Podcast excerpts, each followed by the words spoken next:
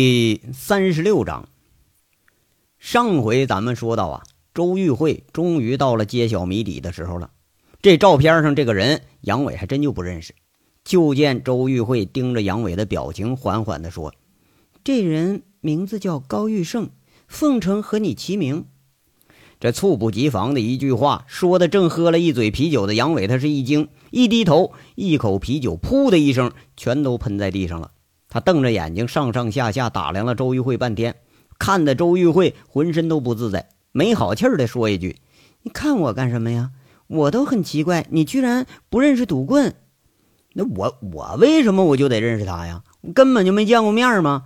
我俩根本不是一路上人啊！哎，这个这到底怎么回事啊？你怎么会跟这高玉胜扯一块去了？”杨伟这下惊的可不小。他没成想啊，周玉慧居然会请自己来对付高玉胜来。现在再一想，这事儿里头处处都透着古怪。杨经理，你要真愿意帮这个忙，我就告诉你这事儿的来龙去脉。您要不愿意，那就不必知道了。这都是我私人一些陈年旧事了，我也不太想提这事儿。周玉慧有点神情落寞的说了这些话，看样啊。是有些不足为外人道的秘密。杨伟这么一琢磨，就没再追问。那每个人都有自己的秘密，特别是女人呐，那秘密有时候藏的是更深。杨伟可不想说，呃，跟这周玉慧扯来扯去的，到时候扯不清。刚才呀，之所以能和周玉慧谈下去，是因为对他嘴里说的那个储存器，他很感兴趣。要真说起来呀，现在。对储存器的兴趣，可比对眼前这位气质美女的兴趣是更大一点杨伟这眼睛眨巴眨巴，咂咂嘴就说了：“哎呀，这个不太好办呐。既然呃你都敢想这高玉胜的东西，那就知道高玉胜实力有多大。你应该知道，这可不是个简单的事儿啊。看来你一点也不糊涂啊。”周玉慧现在是很赞赏的看了杨伟一眼。要是杨伟大咧咧直接就答应了，他心里头估计还反而就没底了。现在再一看杨伟，怕是很了解高玉胜的身世。哎，这就说一句：怎么你害怕了？哎，这和怕不怕扯不上关系，我也就是奇怪而已啊。按理说，一个赌棍跟一海龟，你这扯不到一块儿去。杨伟呀。这心里头一想到高玉胜这人，又琢磨：莫不是这个美女也是个赌后级别的人物啊？啊，要不怎么能跟高玉胜扯一块去呢？那你是愿意帮我这个忙了？周玉慧这就要下套了，眼波流转的在这看着杨伟。哎，别别的啊，这事儿啊，你另请高明吧，我还真就帮不了你。杨伟摆摆手，直接就拒绝了。那奇货可居这个道理啊，杨伟还是懂的。这东西既然周玉慧他愿意出一百万，那怕是不是什么好东西。从一个黑道大佬手里头拿东西，咱就能拿出来，那也安生不了啊。高玉胜这手下那可不止说十个八个敢下黑手的。这事儿既然就敢干，那也得咱自己单干，知道的人是越少越好。杨伟，我还以为这种小事你会一口答应呢。这周玉慧口气里啊，就有点激将的味道了。杨伟是很正色，在那说了：“是吗？这话说的，哎，就这还都是小事了。那我为什么就一口就答应啊？啊，我不但不答应，而且我还劝你啊，你别打他主意。这个人不是个好惹的茬，别到时候你拿不着东西，再把你自己搭进去，那可就不划算了。看来你对高玉胜很了解。”周玉慧这眼神里有点空洞，好像是什么往事啊，这一下子全都给写脸上了似的。嘴里说着话，很自然就把酒杯放在唇边，眼睛一闪，便是又直勾勾的看着杨伟的表情变化。杨伟这一张黑脸呐，啊，除了痦子，那个你还真就看不出什么喜怒哀乐这变化来。而且呀，杨伟看样对周玉慧嘴里这话，他丝毫都没什么兴趣。淡淡的，但是很诚恳的说着：“你不也一样了解吗？既然你了解啊，这话咱也就不藏着了啊。你一个姑娘家呀，我听老陈说过你是什么什么海归呀？啊，你说你寒窗十几年都混到这份上了，你跟一个流氓赌棍，你扯什么呀？啊！再说了，你也惹不起他啊！万一真惹毛了，别说高玉胜动手啊，他手下随便来几个收高利贷的，你都吃不消。你呀，也是生意场上的人啊，这收高利贷的这人手有多黑，你应该多少有点耳闻呢。就这事儿啊，你好好合计合计，值不值吧？杨伟这话很诚恳，一点都不假。这话呢，说的周玉慧是沉思了半刻，好像颇有大逢知己的感觉，眼圈有点红了，在那说着：“谢谢你，杨经理，这么多年，你是第一个。”真关心我的人，啊，咱俩呀扯不上关心不关心啊。我呢就是就事说事，不管你和高玉胜有个什么恩怨啊，不管你呀呃拿那东西你是个什么目的，我呢替你保密啊。不过这事儿我还是就不掺和的好，你就别说你了啊，就我也未必能惹得起他。杨伟啊摆摆手，这就算是回绝了那个周玉慧同志了。哎。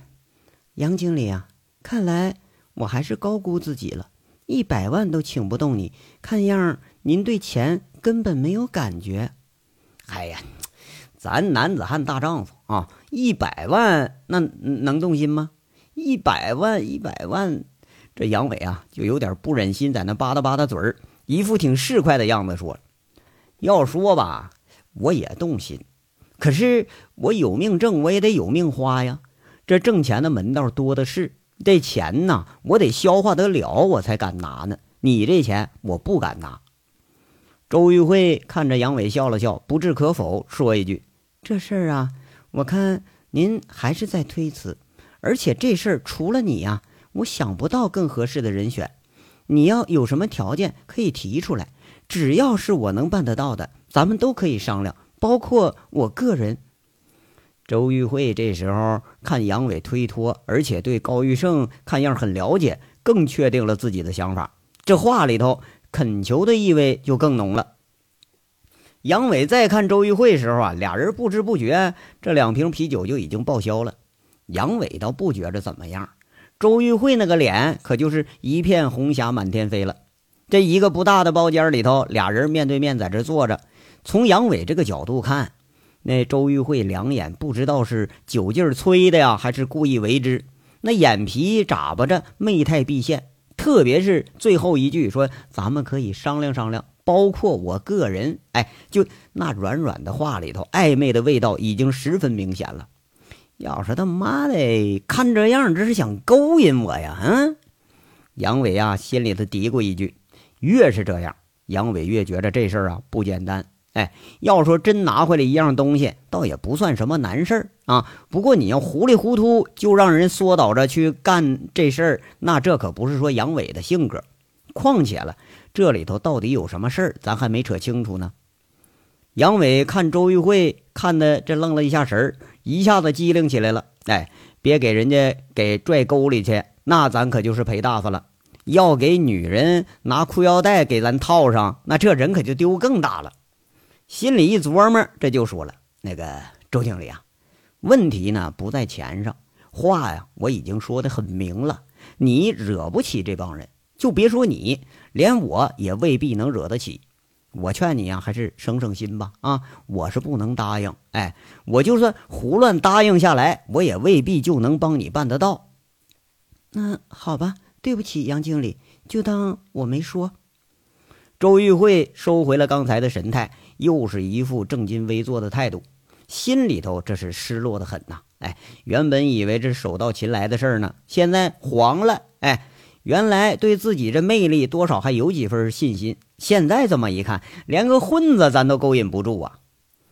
哎，周经理啊，你在天煞这么长时间了，你怎么不请陈大拿帮你出个面呢？他这手下能人可也不少啊。那十年前高玉胜不就栽他手里了吗？再说了，这老家伙我看对你有心思，你就刚才这表情，哎，你跟他施展一下子，这老小子估计呃什么他都能敢答应你。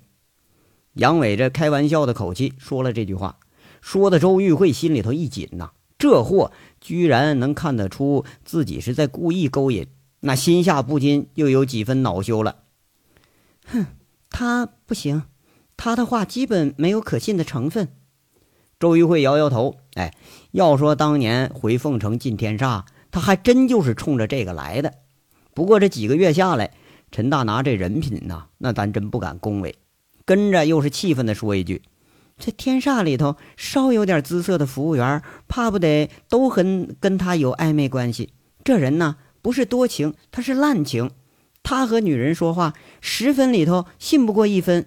嘿呦，是吗？嘿，看来你对老陈这了解的挺清楚啊。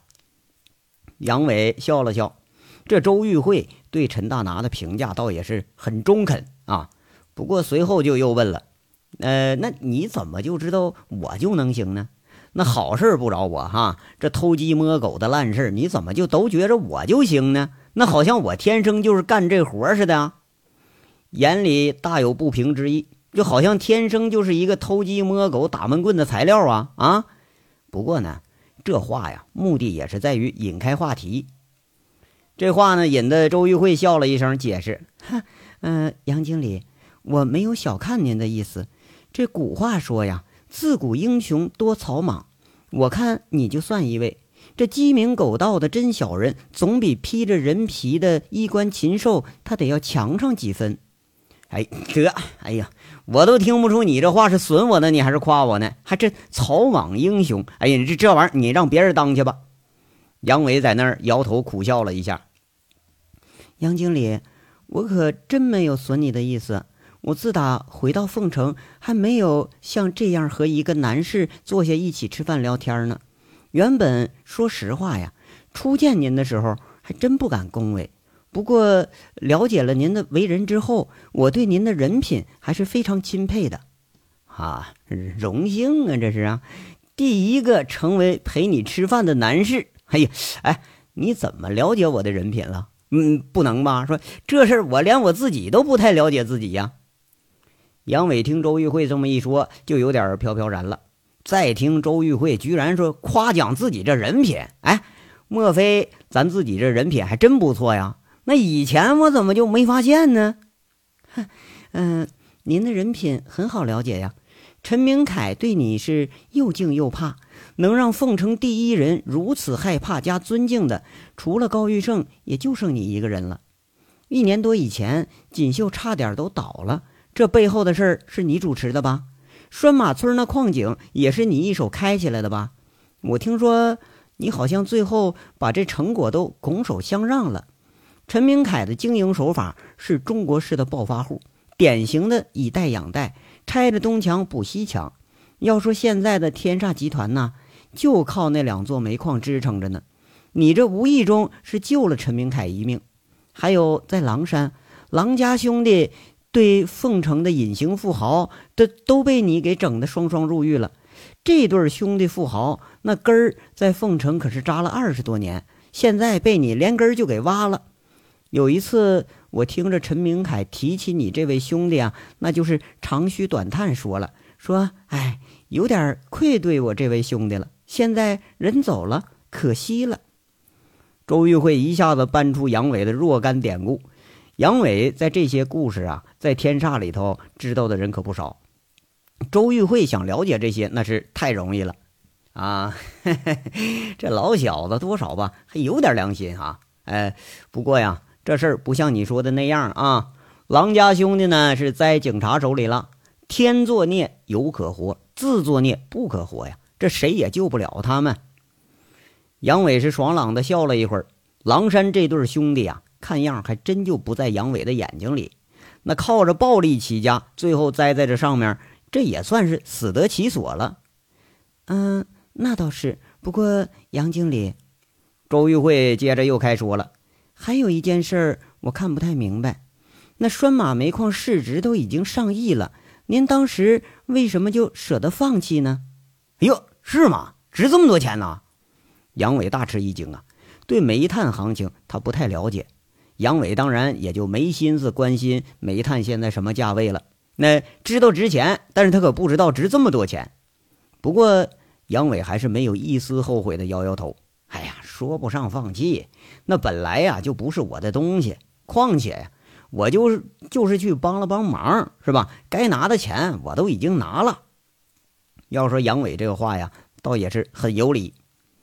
周玉慧不置可否的笑笑，接了一句：“杨经理，不过依我看来，您当时之所以放弃拴马矿井和机电公司，是不是多半还是为了一个女人的缘故啊？”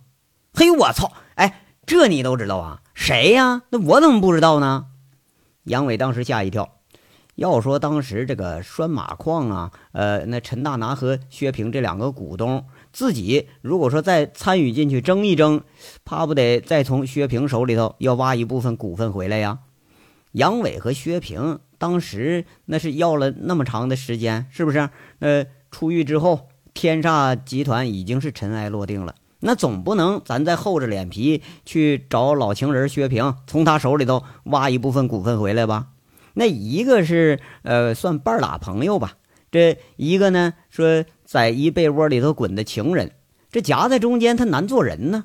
张嘴要钱要股份，这事儿杨伟真办不出来。你就别说办不出来啊，咱想都没想过。当然了，也有不想掺和煤矿之争的这个成分在内。杨伟和薛平这茬呢，除了杨伟自己知道，还真就没跟别人说过。却没想到啊，这时候被一个不相干的外人给捅出来了。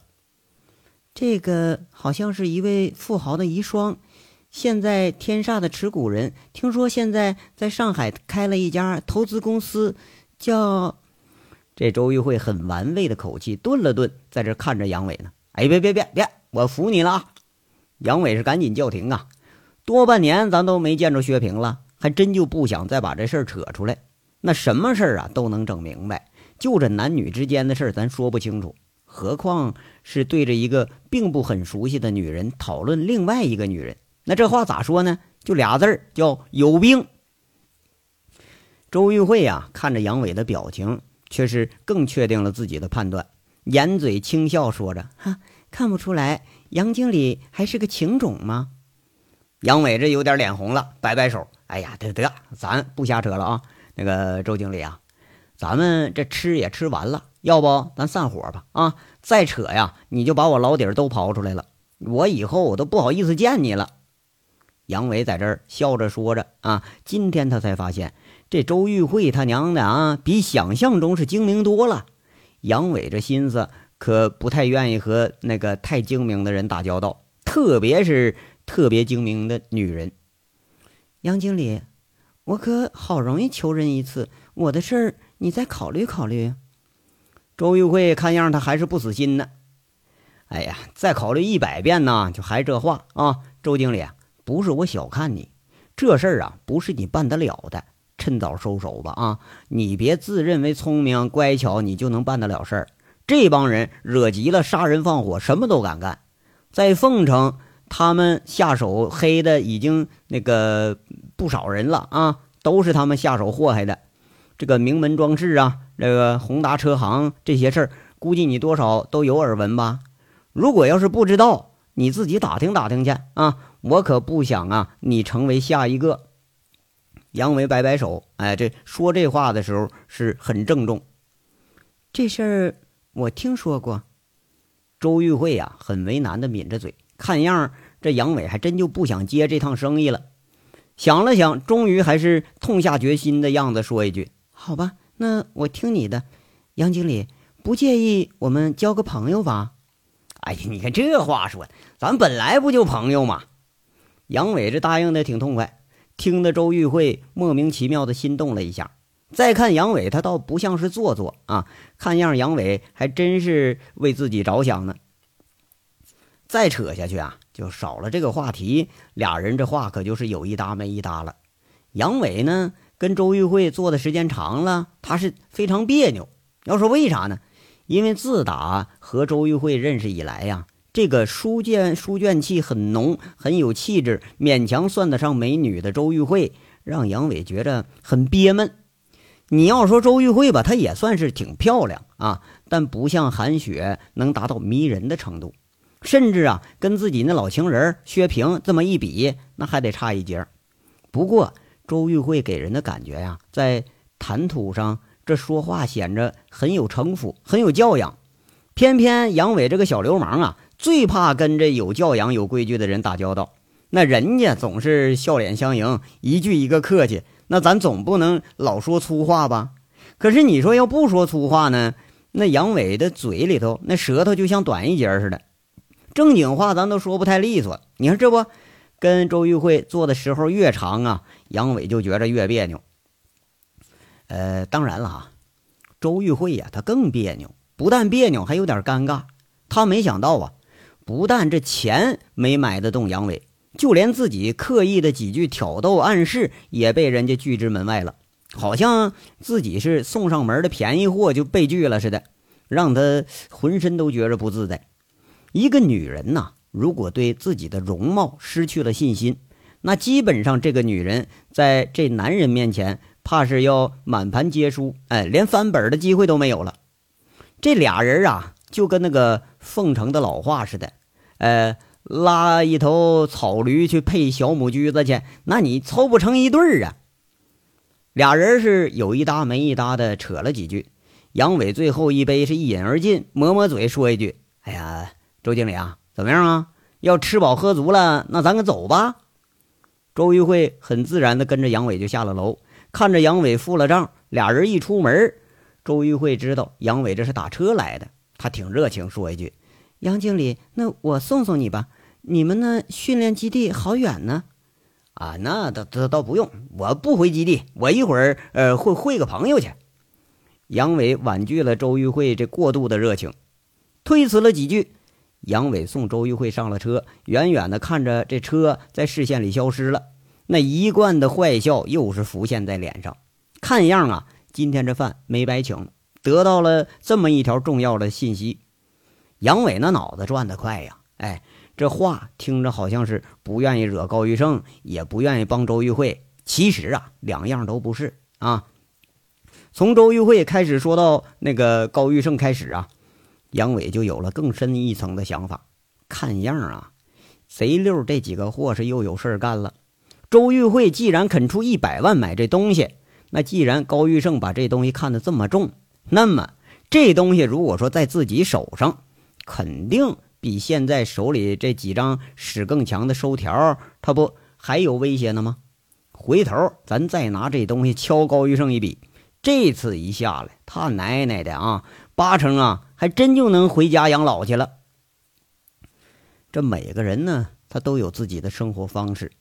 杨伟自打来凤城一混呢，那就是一直是黑吃黑的主。你要真让他沉下心来挣辛苦钱，怕是一时半会儿啊，还办不到。特别是像这种开赌场聚钱的主，那让杨伟碰上了，你要不刮他几层油水，杨伟连自己都原谅不了。哎呀，他妈的！我这不但人品好，而且我这人呐更聪明。杨伟想着，不禁是得意的自己赞了自己一句。这个新想法让他觉着呀，有点胜券在握的感觉，不禁飘飘然的打起口哨来。那灯火阑珊，夜色迷人。杨伟朝着税务小区的方向走了过去，这一路步行着，路过建设路上几家洗头的夜店，那里边啊亮着粉红色的灯光，门口那小姑娘很暧昧的向路过的杨伟招招手，做了一个男人都明白的手势。杨伟笑着呀就摆摆手，要说：“哎呀，这世风日下呀，这呀，现在这洗头房子揽客都是太明显了，这都两年前啊。”看着男人了，顶多也就抛个媚眼儿，是不是？完了，一勾搭。现在更他妈直接，直接在在那往上往上提裙子呢。那也不看看哥们是谁呀？啊，哥们现在是准备会老情人去了。我能看上你们吗？这一路啊，联想带意淫，一边想今天这事儿，一边想季美凤。不过呀，快到小区的时候，这脑袋里可就全剩下季美凤了。那季美凤说不定现在正穿着呃一身颜色很浅、胸很挺的睡袍，露着两条白藕节一般的玉臂，在等着自己呢。杨伟憧憬着美妙的幸福生活，进了小区，看看季美凤的窗户上亮着灯，迫不及待一路小跑，这就上了楼了。这章啊，到这儿就说完了，下章稍后接着说。感谢大家的收听。